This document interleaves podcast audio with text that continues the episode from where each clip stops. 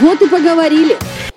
Всем доброго времени суток. Мы запускаем серию подкастов «Поговорили», в которых не будет пространных речей о высоком, только разговоры о реальной жизни всех, кто как-либо связан с театром и творчеством. О том, а, что происходит с закрытыми дверями гримерок, опущенными занавесами, время репетиций и генеральных прогонов. Мы расскажем, как люди приходят в театр, что здесь делают и почему связывают свою жизнь с творчеством. Я не одна, представьте себе.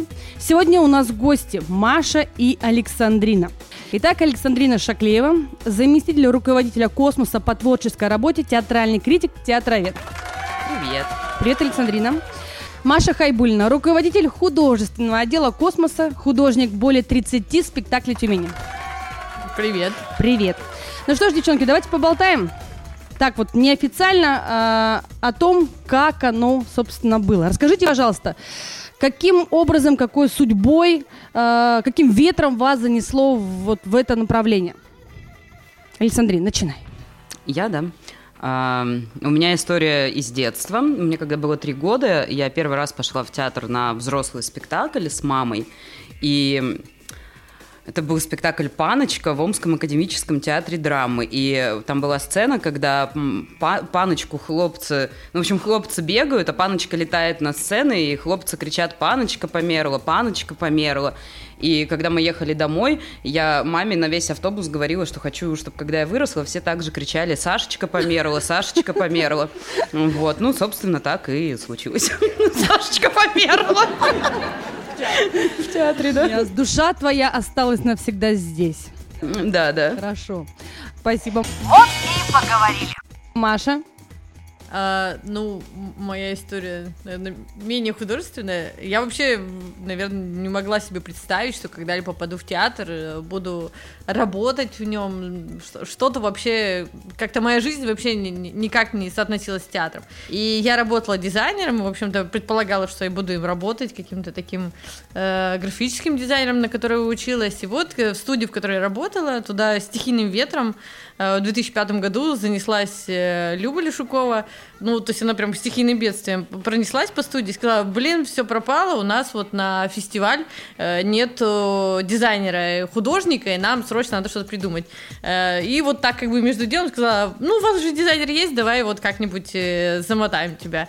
Помимо того, что, ну, нарисовала фирменный стиль для первых снов улиц, потом еще она говорит, а давай ты еще пофоткаешь. И, в общем, я первый фестиваль уличных театров Тюмени я вот, значит, нарисовала стиль, э, первые афиши, и потом еще фотографировала. И вот этот мир невероятный какой-то, очень странный, э, с кучей каких-то странных людишек. Вот на первом фестивале, помню, приезжали еще э, Слава Иноземцев э, с театром Инжест. Это такой очень странный театр. До сих пор, мне кажется, э, переворот мозга такой.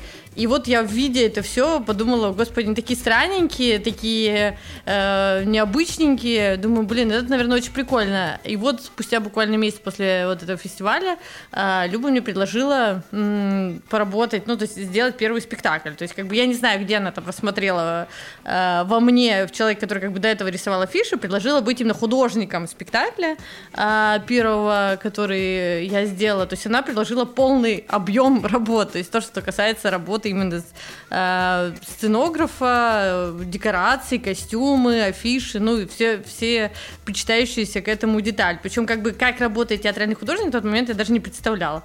И вот вот это гол- головоломство, как это преодолеть, и вот так маленькими шажками каким-то образом меня замотало в театр, причем как работает нормальный театр, наверное, я до сих пор не до конца представляю, то есть, э, но вот как-то он вошел в мою жизнь и до сих пор как-то очень активно в ней присутствует. То есть, по факту, получается, именно Люба Лешукова стала тем проводником, да, которому мы должны благодарить сейчас за, за нашу Машу так? Ну да, я думаю, что я поражаюсь до сих пор, как она умудрилась рассмотреть во мне э, человека, который вообще никакого отношения не имел э, к конструированию костюма, придумыванию его к сценографическим решениям. Она э, предложила мне это и активно помогала, и огромный, просто невероятный лимит доверия именно в области того, что что бы я ни придумывала, ну там, понятно, были неудачные решения, были всякие, но именно помогать мне в этой области развиваться, она очень активно помогала, да.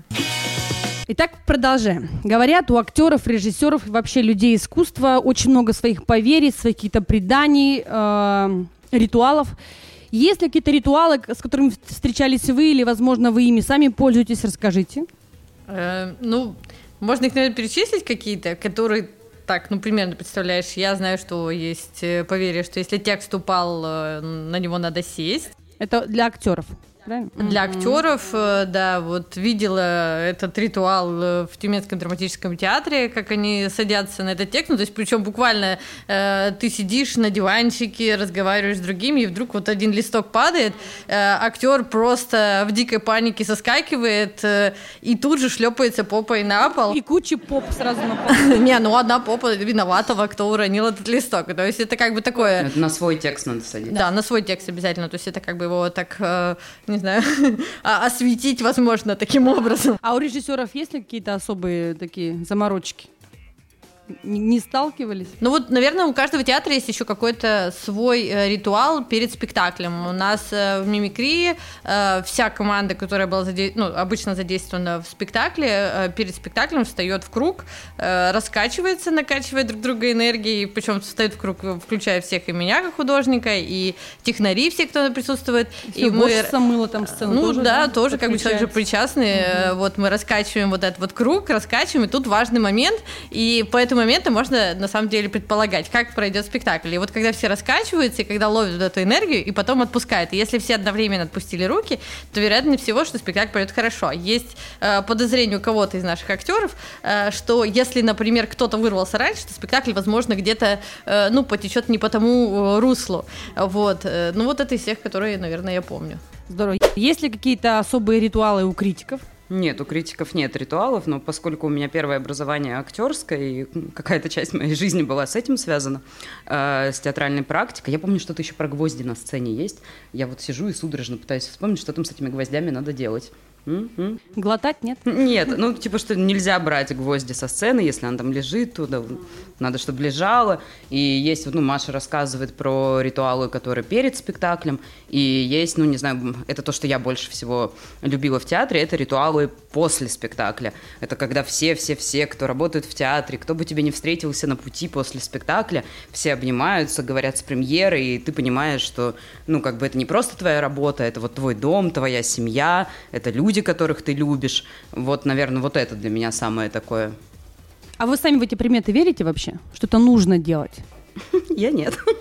Я тоже не очень верю, но вот э, с кругом э, в этом есть какая-то... Ну, то есть это же не приметы скорее, это же какой-то ритуал. То есть это же разные вещи. Приметы, ну, есть у нас в театре люди, если вдруг этот человек меня слышит, он поймет, э, что просто невероятно. То есть история, знаете, вот еще шить нельзя на себе, но это, мне кажется, просто приметы, которые касаются любой жизненной ситуации, но ведь обычно все рвется именно перед э, спектаклем, и вот это вот, э, ну, оно порвалось, то есть надо срочно принимать какое-то решение, ты быстренько на человека эту там рубашечку, не знаю, штанишки быстро зашиваешь прямо на человеке. Так вот у этого человека важная примета, что нужно обязательно что там закусить губу или что-то не, не говорить в этот момент. Я говорю, ну так вероятнее всего это же связано с тем, что ты э, можешь начать дрыгаться и активно говорить, и я тебя уколю, когда я буду шить.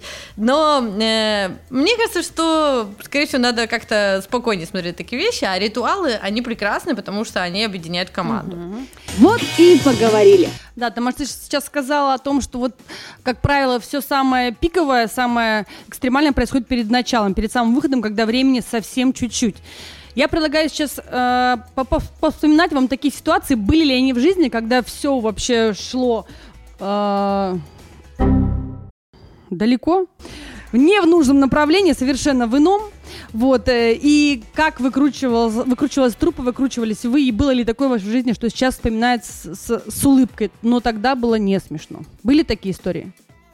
Мне кажется, самое забавное, что э, оно когда происходит, тебе уже смешно, потому что это такой epic fail, который произошел, и ты просто сгибаешься пополам от смеха, потому что ты понимаешь, что это истеричный смех. И сделать с этим, ну, надо что-то делать, поэтому ты начинаешь очень резко и быстро реагировать. Я вот сейчас э, шла и вспомнила, что как раз здесь на сцене космоса во время театральной революции у нас э, спектакль э, Онегин и э, автор, ну, который Денис Кузяков, который играет автора, он у нас еще и технический директор театра, и все на свете играет, и жнец, и чтец, и на дуде и грец. В общем, Денис почему-то, помимо того, что на спектакле, значит, ему надо в общем-то, готовиться, вспоминать текст, ходить по сцене с умным видом, он еще там параллельно умудрялся декорации тут подтащить, там еще что-то. И, в общем, Денис, понимаете, спектакль э, уже задерживался на 40 минут, если не ошибаюсь, самый дольше всего задержавшийся спектакль. Там все шло э, тоже далеко, как э, мы начали э, с проводкой, с подключением. Так вот, Денис еще что-то таскал, и в этот момент Денис находился в э, сценической одежде, и он рвет штаны, э, вот знаете, когда он треугольничком рвется, ну, то есть как бы клок вот такой, не просто по шву где-то, а вот именно треугольничком, когда вот это никак не скрыть. И, в общем, 40 э, минут задержки, и Денис еще рвет вот так штанину, и на нем просто начинает бешеной скоростью заживать эти штаны, причем все подряд, мне кажется. То есть один стежок один сделал, им надо куда-то дальше бежать, что-то подключать, и Денис еще успевает параллельно подключать, но почему-то в этот момент действительно становится очень смешно. Это как-то тупо, наверное, но э, такие истории, ты думаешь, блин, ну, наверное, ну зачем-то нужно было. Может быть, эта история переключает артиста с вот этих головников, связанных сейчас с подготовкой к спектаклю, на момент о том, что у него вот сейчас дыра на штанине, и Денис видно было, как он аккуратно и принимает позировки, чтобы вот эту штанину как бы прикрывать, так знаете, аккуратненько, чтобы ее не видно было вот это. Насколько я помню, фестиваль «Театральная революция». Да. Тогда я тоже шила, тогда я тоже подключалась, да. Тогда я помню Хорошо, Александрин, есть чем поделиться, порадовать. Ну, даже не знаю, пока Маша говорила, я вспомнила кучу историй, как там у актеров э, посреди спектакля ломались руки, там кусали собаки и так далее.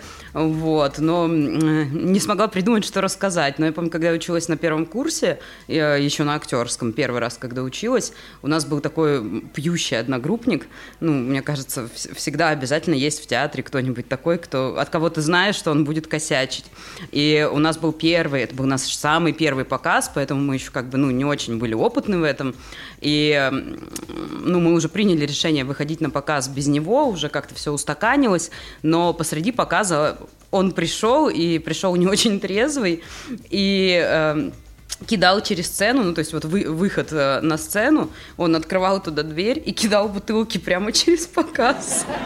Вот, в зрителей, и мы делали вид, что так и должно быть.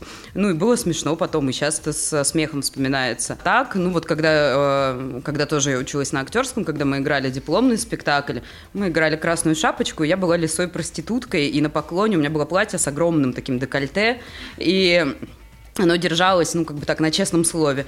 И, вот, и, ну, мы кланялись, а когда я поднялась, платья на мне уже не было. Ну, что делать, я сделала вид, что так и должно было быть, и гор гордо продефилировала со сцены платье устало, но уже не готова была подниматься. Наша история совместная с Александриной, когда мы участвовали в лаборатории театра художника, на самом деле такое преодоление было. То есть я художник, кто не готов и не хочет выходить на сцену, готов всегда быть где-то, ну, там, на, за кулисами. Но тут так получилось, что было, ну, нужно стоять э, внутри нашего персонажа. У нас была Аркадина, это была такая вешалка, на которой был парик, э, ну, какое там картонное лицо. И мы были внутри такого балахона, то есть мы не видели, что происходит, и действовали только руками. Ну, должна была быть какая-то доля согласованности в наших действиях. И, в общем, э, Александрина была, если не ошибаюсь, левой рукой, была правой, или да, там вот наоборот. Как, вот как сейчас. Да, и, в общем, как бы это был этюд на самом деле. Но э, это во многом потом сказалось на том, что вошло в конечный, мне кажется, показ. Э, и, в общем, был этюд, надо было зайти красиво. Ну, помимо того, что это достаточно сложно. У нее был на картонном лице, у нее был один большой поролоновый глаз, который сейчас на компьютере Оли Городиской. И э, там еще помимо того, что эта конструкция все не очень надежная и достаточно тяжелая, то есть надо так красиво И она не вплыть. ездила, ее надо было да. нести. Там это вешалка настоящая, то есть как бы у нас ничего не было, вот мы как-то вот так соорудили такую вот э, женщину, и, в общем, у нее вот такой вот, значит, э, глаз, у нее какая-то сумочка, и вот две руки настоящие. Мы, значит, красивыми позировками стоим, отвечаем, может быть, на какие-то вопросы, или просто делаем какую-то... Мы на, на вопросы, на вопросы мы отвечаем. Да, умный вид, но наши э, мастера э, начали задавать нам вопросы компрометирующие, мы поняли, что как бы что-то на них нет ответа, и Александрина решила сделать красивый жест, как бы, ну, то есть там, а, ну, то есть еще, У, нее, мы у нее губы еще А, были. были еще губы, да, тоже поролоновые. Мы просто заранее придумали ей ну, набор бытовых действий, что она может делать в случае, если ей там не захочется отвечать на вопрос, и решили, что ну, она наверняка будет прихорашиваться и красить губы. И поэтому, когда там задали ей какой-то компрометирующий вопрос, она стала красить губы. И я вот своей уверенной рукой... Ой. Ну, там мы как бы нашлись, потому что сумочка была у меня, там, допустим... да, э, Маша доставала помаду, да, вот брала, э, мы тут как бы вроде бы все пошло хорошо, то есть и было красиво, то есть как бы помада досталась из сумки, она открылась, и вроде бы пошла в нужном направлении, но дальше мы не знали, что происходит. Да, мы, мы не видели вообще ничего. Я просто уверена, ну, я как бы поняла, что я нащупала этот поролон, вот они губы, губежки, да. И я их крашу. А там э, просто все, кто присутствовал в аудитории, все начали ржать, как лоси. И мы с Машей не понимали, да, у них была истерика, а мы не понимали внутри, что происходит, потому что мы не видели вообще ничего. Да, и мы продолжали действовать. э, Что же вы в- красили в итоге, девочки? Вот. Не, нам не рассказывали в тот момент, пока мы находились внутри. То есть Александрина, когда накрасила, значит, губы по... И главное, что это повторялось раза три. Она в конечном итоге поняла, что там какая-то истерика, что-то нас не понимают, поэтому Александрина сделала красивый жест, она еще выкинула помаду. Мы еще вроде бы как бы вот эту бутафорскую сигарету достали, начали курить, ну то есть, и, да, вот, и тут потом уже, когда мы вышли... Вообще-то это интересная история про приспособление, как курила Аркадина. Да, ну то есть там у нас было много вариантов, но Закончите с этой историей, пожалуйста. Вот, просто вы расскажете, что там как бы все пошло не так. И, в общем, когда мы вышли, значит, на сцену уже из занавеса, оказалось, что красила Александрина, значит, глаз, а курили мы в ухо. Э, Вот, и, в общем, э, но потом, когда э, Ко- Костя Муханов нам рассказывал, он говорит, так это же все так логично было, и вы были такие органичные внутри, что, типа, вы действовали абсолютно, то есть, как должна действовать Аркадина, то есть, с той манерой, Ну, которая... просто мы-то были абсолютно уверены, что мы делаем как надо. Причем нам задавали такие компрометирующие вопросы. Александрина отвечала своим голосом э, абсолютно с болью. И вот это все, эти жесты, и это курящая женщина, которая курила, значит, правой рукой в ухо, красила глаз, и, в общем, вот это все. И оно было, ну, в конечном итоге оно и вошло э, в показ, потому что Костя Муханов сказал, что это все выглядело, как будто вот она приходит, ей скучно. Почему она курит в ухо? Ну, потому что в рот уже надоело, что она как бы курит в ухо, потому что это уже, как вы знаете, она компрометирует публику бесконечно на каждом своем шагу, в общем. Здорово, получилось отлично. Спасибо, девочки. Вот и поговорили. А, скажите, пожалуйста, можете ли вы сказать, что театр это ваше призвание? Александрин, это твое место? Это твоя профессия? Господи, призвание, такое, такое сложное слово. Э, Не, ну очевидно, что это моя профессия. У меня два театральных образования. И, Та профессия, которая тебя полностью удовлетворяет. Вот так скажем. ну, слушай, я не могу сказать, что это призвание, потому что я не очень понимаю, честно говоря, что такое призвание. Вот. Но когда у меня спрашивают, люблю ли я театр, я тоже не могу ответить на этот вопрос, потому что у меня есть определенная профдеформация уже, и театра в моей жизни так много, что сказать, что вот я его люблю как в детстве там, или как в 16 лет, нет, такого нет. А, Но мне кажется, у нас с ним уже отношения, когда уже не важно, за что ты его любишь, а за что не любишь, потому что, ну, я даже не могу сказать, что театр часть моей жизни, театр это моя жизнь. А, ну, это не моя профессия, чтобы было понятно. Но это уже часть меня, наверняка, потому что, э, наверное, это то, как бы вот, как ты говоришь, призвание. Скорее, не призвание, это то, что меня продолжает, ну, по крайней мере, вот я в этом году поняла, что я вот 15 лет занимаюсь театром. То есть вот 15 лет с момента 2005 года, когда я попала на «Сны улиц», а, я занимаюсь. Но что-то же заставляет меня в этом направлении двигаться, заставляет э, этим жить. То есть я как бы отказалась от каких-то других, наверное, вещей, которые, ну, которым направление могла развиваться. И э, скорее это то, что мне приносит действительно радость, когда реализуются какие-то проекты. То есть, если бы, наверное, это не приносило мне, ну, такое эмоциональное удовле- удовлетворение в плане реализации этих проектов, я, наверное, бы отказалась от этой идеи. Но э, тут, наверное, как раз и такая история через боль. Очень часто хочется опустить руки, очень часто хочется отказаться от этой затеи, потому что ну, провалы же не бывают, такие глобальные пикфейлы, у меня бывают спектакли совершенно э, трэш э, в плане того, что, ну, вот ты задумал, это оказалось таким гениальным решением, просто, ну, вот именно форма какая-то, и оно ну, там, в дверь, бывает, не пролазили, или еще происходят какие-то вещи, которые, ну, что-то идет не по тому графику. В этот момент хочется, конечно, отказаться, но, наверное, самое крутое, это когда ты находишь силы для того, чтобы идти дальше и э, придумывать варианты, как по-другому на эти истории взглянуть, как эту историю э, переформатировать в своей голове или показать людям, на самом деле, что ты хотел сказать, чтобы, как бы, когда люди увидели э, твои костюмы, ну, то есть мне важно, конечно, чтобы моя форма, которую я пытаюсь реализовать, она поражала людей. Была такая магия или волшебство театра. То есть вот это сочетание, когда сочетаются вот эти все факторы, когда человек приходит в театр или видит его на улице, и у него возникает ощущение волшебства, и вот это волшебство, если оно возникает в какой-то момент, то есть ты слышишь, то есть мне круто, что я как художник могу ходить на улице, например, э, вокруг толпы и слышать, что люди говорят. И вот когда ты слышишь какие-то вещи э, неожиданные, то есть когда люди делают вау, или они говорят прикольно, там, или нифига себе, ну, то есть какие-то такие факторы, э, ты понимаешь, что, наверное, то, чем ты занимался, что ты делал, сделано правильно. И э, вот эта магия, это волшебство, когда все сложилось, все произошло, э, приносит невероятное удовлетворение, приносит массу эмоций, и вот это вот желание творить и делать что-то еще больше. Это я сейчас к Маше добавить, просто, ну, поскольку у меня сейчас позиция зрительская, даже профессиональная, и вообще, честно говоря, я считаю, что, ну, вот то, о чем говорит Маша, э, для меня, ну, как бы театр слишком преувеличен.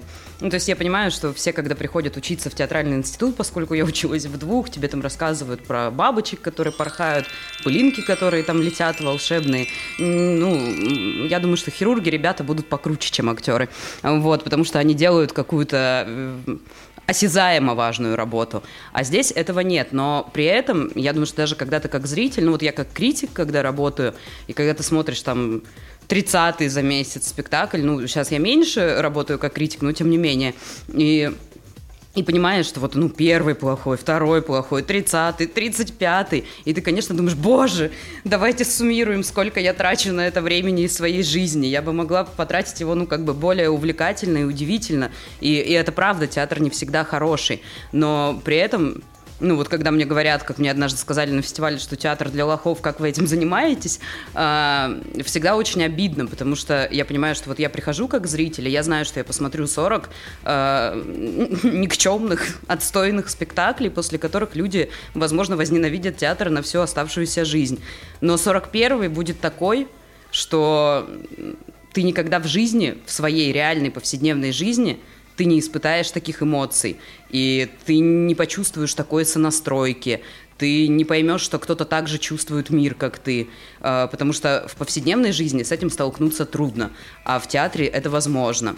Вот, и у меня есть, у меня не так много любимых спектаклей, но есть пара-тройка, и вот один из них я смотрела два года назад со своими подружками, и после этого спектакля, ну, во-первых, мы рыдали в антракте, я очень редко плачу в театре, но там у, у меня реально случилась истерика на спектакле, вот, мы рыдали весь антракт, потом все второе действие, а после него мы молча, ничего не обсуждая, по пошли в ближайшее кафе, намахнули водки, потому что после такого спектакля водка могла идти. Ну, и только после этого стали обсуждать. Ну, то есть в этот момент, вот мы были вчетвером, и у нас вчетвером... И мы это не обсуждали. То есть этот спектакль довел нас до того, что вот мы сейчас понимали, что мы все вчетвером чувствуем одно и то же. И нам не нужно было об этом говорить. И, конечно, в повседневности такое случается очень редко. Это чудо, когда ты можешь с человеком соприкоснуться настолько близко. И вот это чудо театр действительно может подарить. Вот и поговорили. Да, здорово. Спасибо, девчонки, за ответ. На самом деле, был бы чаек и печеньки, можно было бесконечно с вами болтать. Но чая нет, а у меня есть для вас небольшое предложение. Давайте поиграем. Я уже поняла, что вас нельзя делить отдельно Маша, отдельно театр, отдельно Александрина, отдельно театр. Каждый из вас это нечто а, общее целое с театром. Так вот, сейчас я буду называть, а, давать вам задание, а ваша задача отвечать быстро и не задумываясь. Нет, попробуйте себя проассоциировать. Допустим, э, Маша в театре. Если цветок, то какой? Гладиолус. Потому что гладиолус. Орхидея. Так. Если транспорт? Запорожец. Александрина. Троллейбус. Так. Если песня, то какая? И там шальная императрица. Это сложно. У меня все. Да, да, да. У меня все. Не факт, что она станет популярной, конечно. А кто знает? А кто знает? Ну, в общем, да, это моя собственная песня, лебединая. Хорошо, ну что ж, я думаю, на этом э, мы закончим общение с вами. Вот и поговорили. До встречи. Пока-пока. Пока. Вот и поговорили.